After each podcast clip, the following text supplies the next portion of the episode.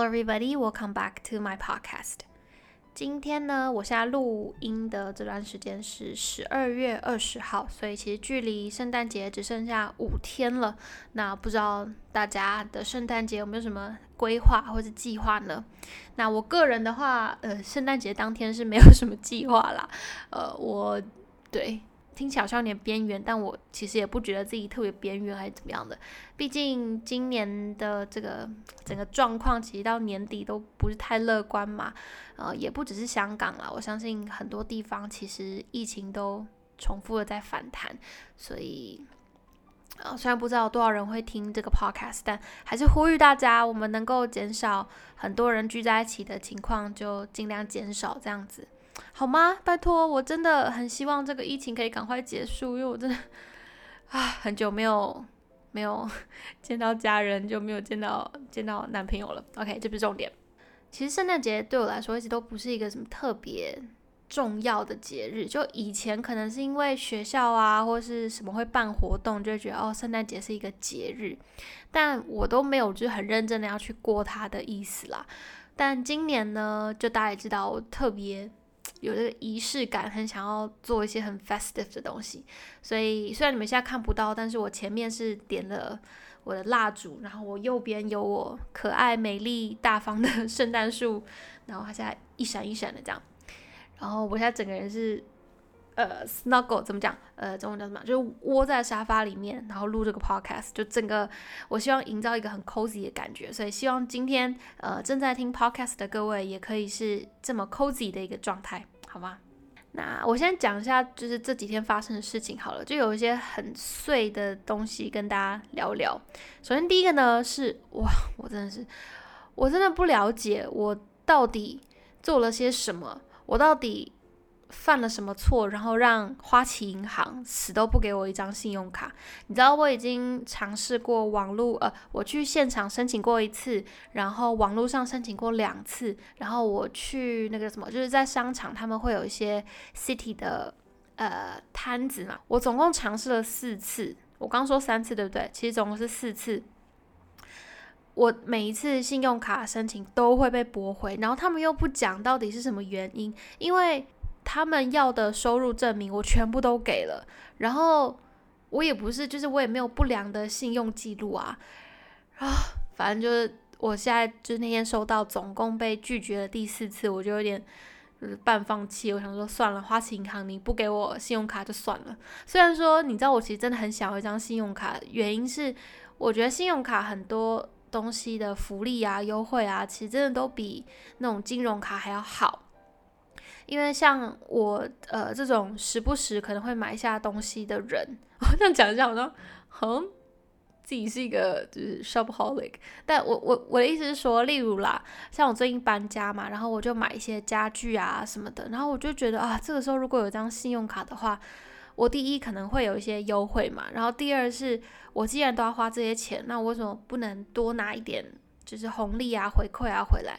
然后就卡在我的这个银行死不给我信用卡，然后我就觉得很很北宋，很不爽哦。对，那个香港的朋友来，我教大家一句北宋，在呃叫什么呃他哇，再给我一次机会，北宋呃其实就是不爽的意思，学学起来学起来，然后可以跟你台湾的朋友讲，他们会明白的。第二件事情就是我呃前几天终于 终于呃去重新办了我的护照。因为我的护照就是过期了嘛，所以我如果过年想要回家的话，我就一定要先去更新这样子。然后蛮有趣的一点是我发现那个台湾驻香港办事处啊，诶，人满满满诶，在排队的时候啊，你就会听到呃有一些人会。我其实不知道他们是中介还是什么的，还是怎么样，反正就会有人在那边，然后等那个申请人去排队的时候，就跟他讲说啊，他等下要问你什么东西的时候，你就要怎么回答什么什么的。然后我就心想说，这个是合法的吗？这个是正常的吗？还是怎么样？不知道是呃，大家会有人要申请去工作，还是说想要移民，还是怎么样？反正就是我蛮讶异，那个呃办事处会。这么这么满，人潮如此的汹涌。反正那天我就是历经千辛万苦，真的是花了两三个小时，才终于把我要办护照的所有东西都搞定。然后我真的是，哦，我真的是一个智障。sorry，呛到。我真的奉劝大家，如果下次要去任何这种需要排队的地方办事情，请你一定一定拜托，一定要先上网查清楚，说你需要什么东西，然后呃费用是多少，他收不收卡呀、现金啊什么的。像我呢，我就前一天先去了，发现啊，他其实。一定要事先预约，我说好，我就预约了，然后隔天再去，然后才想到啊，我没有那个证件照，所以我就跑去地铁站先拍了一张，殊不知拍出来实在是有够可怕，很像是什么前一天吃三碗辛拉面那种水肿的样子，然后人还歪歪的不在照片的正中间，然后那个阿姨就问我说，那你的申请表呢？我就说那个我我现在就是想要来领那个申请表，因为我家没有印表机嘛，所以他线上的那个表格我我填不了。然后他才就是又很耐心的跟我说，好，这个是这个是你的申请表，然后你要去几楼再重新拍这个照片，然后去影印，不不不不不，就其实他有很多文件要要一起缴交这样子。然后反正我好不容易弄完一轮之后，他就跟我说，OK，那我现在收收那个护照费用要呃好好气还三百六十块港币。然后我就说，哦好，然后我就发现，糟糕，我好像没有现金诶，就是。啊，怎么这件事情不会先想到呢？现在想一想，这也是蛮生自己的气的。愚蠢的我又这样冲下楼去，然后呃领了钱，然后买了杯咖啡，把钱找开之后，才又嘚嘚嘚嘚嘚，然后带了三百六十块去缴钱，然后才正式的重办了我的护照。啊，这么长的一个故事呢，就是警惕大家，拜托，如果要办任何的文件，不要给别人造成困扰的话，真的是先上网自己看一下有什么需要的东西。那为什么要办护照呢？其实就像刚刚讲的，是因为我想要回台湾过年嘛。然后 我昨天跟我爸通电话，我就跟他说，其实我在想，我到底是要过年的时候回去，还是要过年后再回去？原因是，呃。怎么说有两个部分啊？一个部分是因为香港疫情现在蛮严重的，然后呃过年期间感觉有很多人会要飞来飞去，我就想说那那样子风险会不会更高？这样。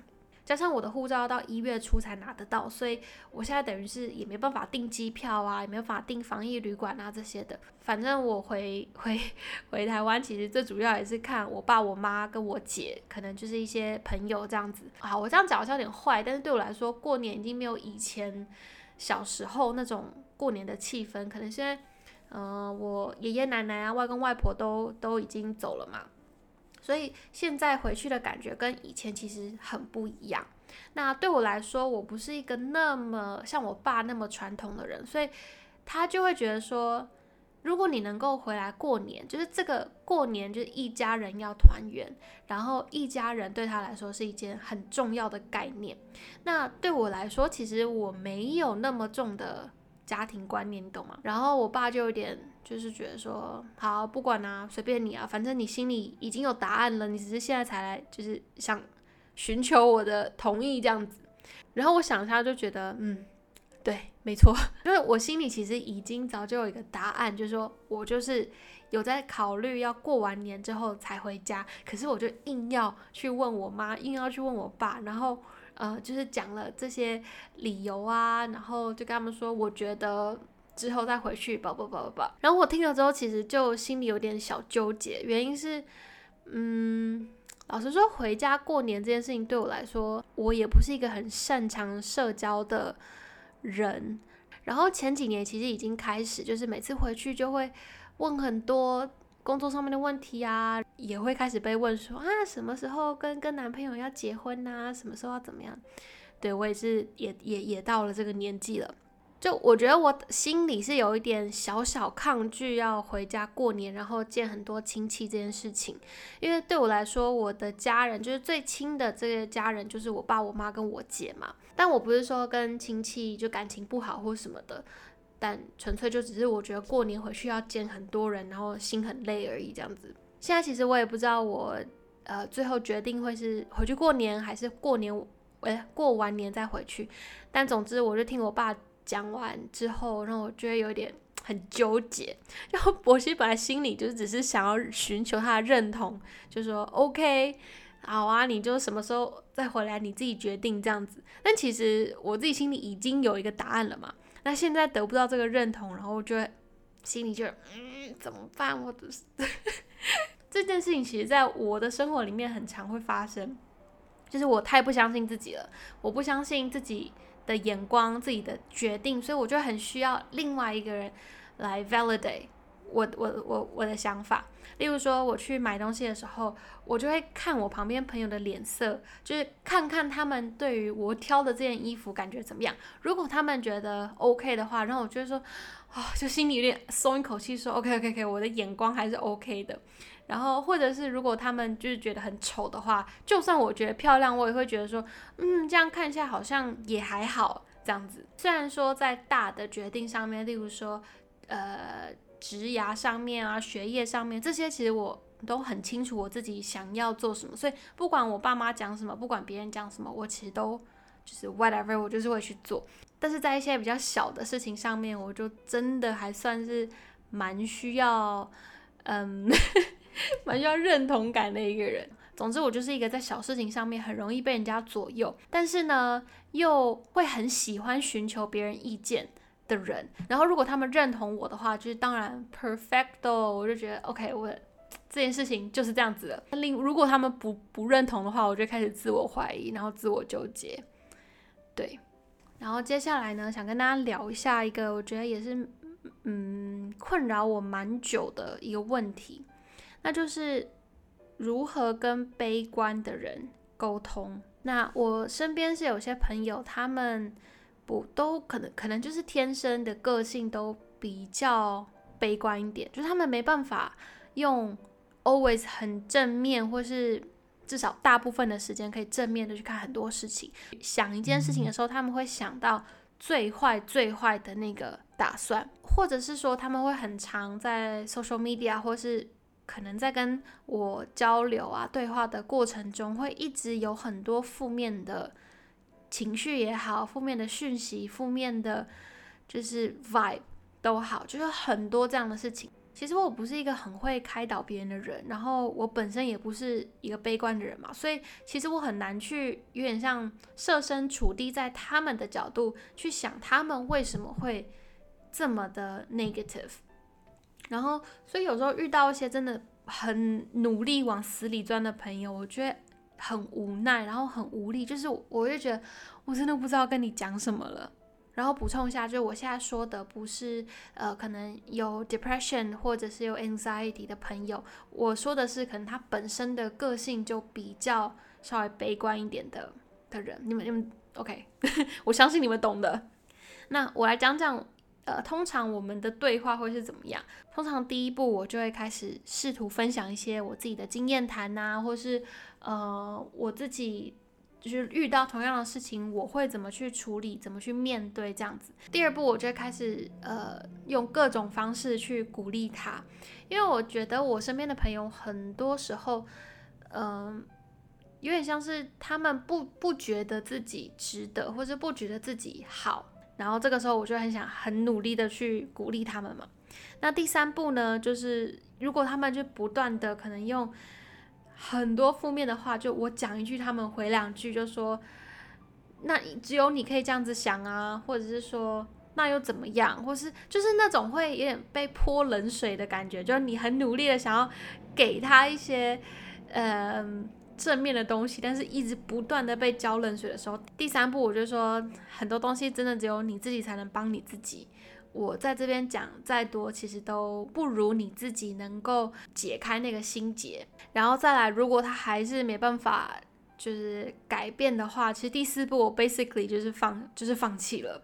那如果在听的各位，你现在是可能念心理学或是智商相关的东西，或者是你本身就是一个很会安慰别人或呃鼓励别人的人，你可能会觉得说我讲的这个完全是错误的示范。那我真的很希望你可以呃，可能在 IG 啊或什么就联络我，拜托，请教我要怎么才可以跟一个很悲观、很负面的人相处，或是去去对谈呢？说真的，今天如果这个人不是我很在乎的朋友，或是我。很 care 的一个人，那他要一直这样子散发很负面的情绪，很负面的这个 vibe 给我，其实我会觉得我我根本就不想要花时间去开导你，你懂我意思吗？因为我觉得这样子的负面能量，不管对谁，他都是慢慢的一种消耗。嗯，可能我也会希望我身边的人都是可以。我我我是可以很好的跟他们相处，或是我们彼此之间是可以有一些共同性的。